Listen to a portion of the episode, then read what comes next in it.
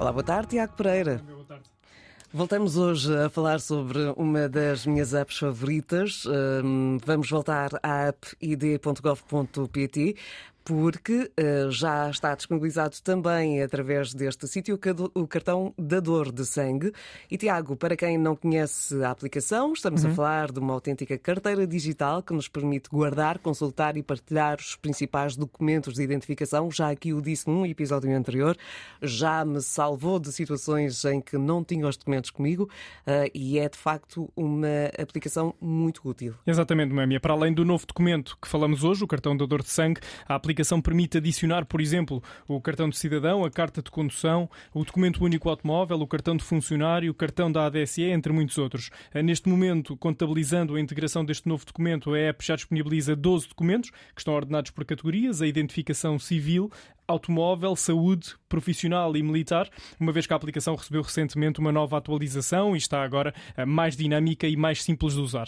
Eh, no que diz respeito em concreto ao, cartão da dor de sangue e à semelhança do que acontece com os restantes documentos, a aplicação permite guardar, consultar e partilhar o documento a, qualquer momento e em qualquer lugar, sendo possível consultar o número nacional de dadores, o grupo sanguíneo eh, e o número do utente do SNS e até a listagem das dádivas já efetuadas.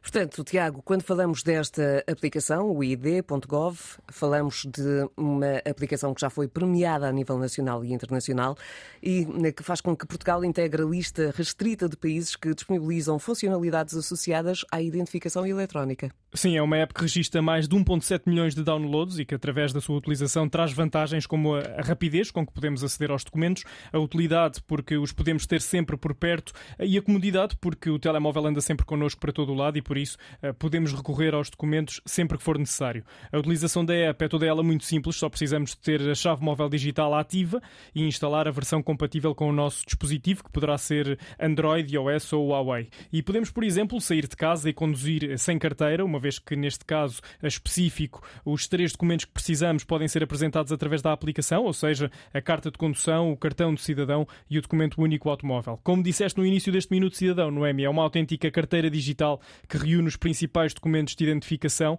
com a mesma validade legal dos documentos físicos, porque através do código de verificação, o QR Code, que está presente em cada documento, é então possível confirmar a sua autenticidade em diversas situações do do, nosso dia a dia. Tiago, em relação ao carregamento dos documentos, podemos dizer que também é muito simples e intuitivo. Sim, é necessário selecionar o tipo de cartão que se deseja, fazer a respectiva autenticação eh, com a chave móvel digital e após alguns segundos de verificação, temos então os documentos carregados na app id.gov. Ora, eh, já aqui referiste anteriormente que os documentos são sempre aceitos, têm a mesma validade uhum. legal dos documentos físicos, mas nunca é demais recordar. Exatamente. A apresentação do cartão de cidadão, da carta de condução, do documento único automóvel e de outros documentos em formato digital é sempre uma alternativa à exibição dos documentos físicos. A lei da chave móvel digital estabelece que a exibição dos dados em formato eletrónico, mais concretamente através da app id.gov.pt, seja equiparada eh, à exibição dos documentos originais. Antes mesmo de fecharmos este episódio do Minuto Cidadão, no EME, destacaria outro pormenor muito interessante da aplicação, que é o facto de funcionar também em modo offline. Eh, no entanto, para fazermos a atualização dos dados em tempo real ou para que seja possível gerar documentos PDF, é necessário que exista ligação à internet. Ora, ficamos então com estas indicações eh, todas no que diz respeito a este novo cartão que pode ser adicionado à carteira digital. Já aqui dissemos, nunca é demais dizer, Tiago, esta é mesmo uma aplicação que Hum, dá muito jeito ter no Sem dúvida, daquelas que têm mesmo de andar sempre connosco, porque a qualquer momento pode ter uma utilidade brutal, não é?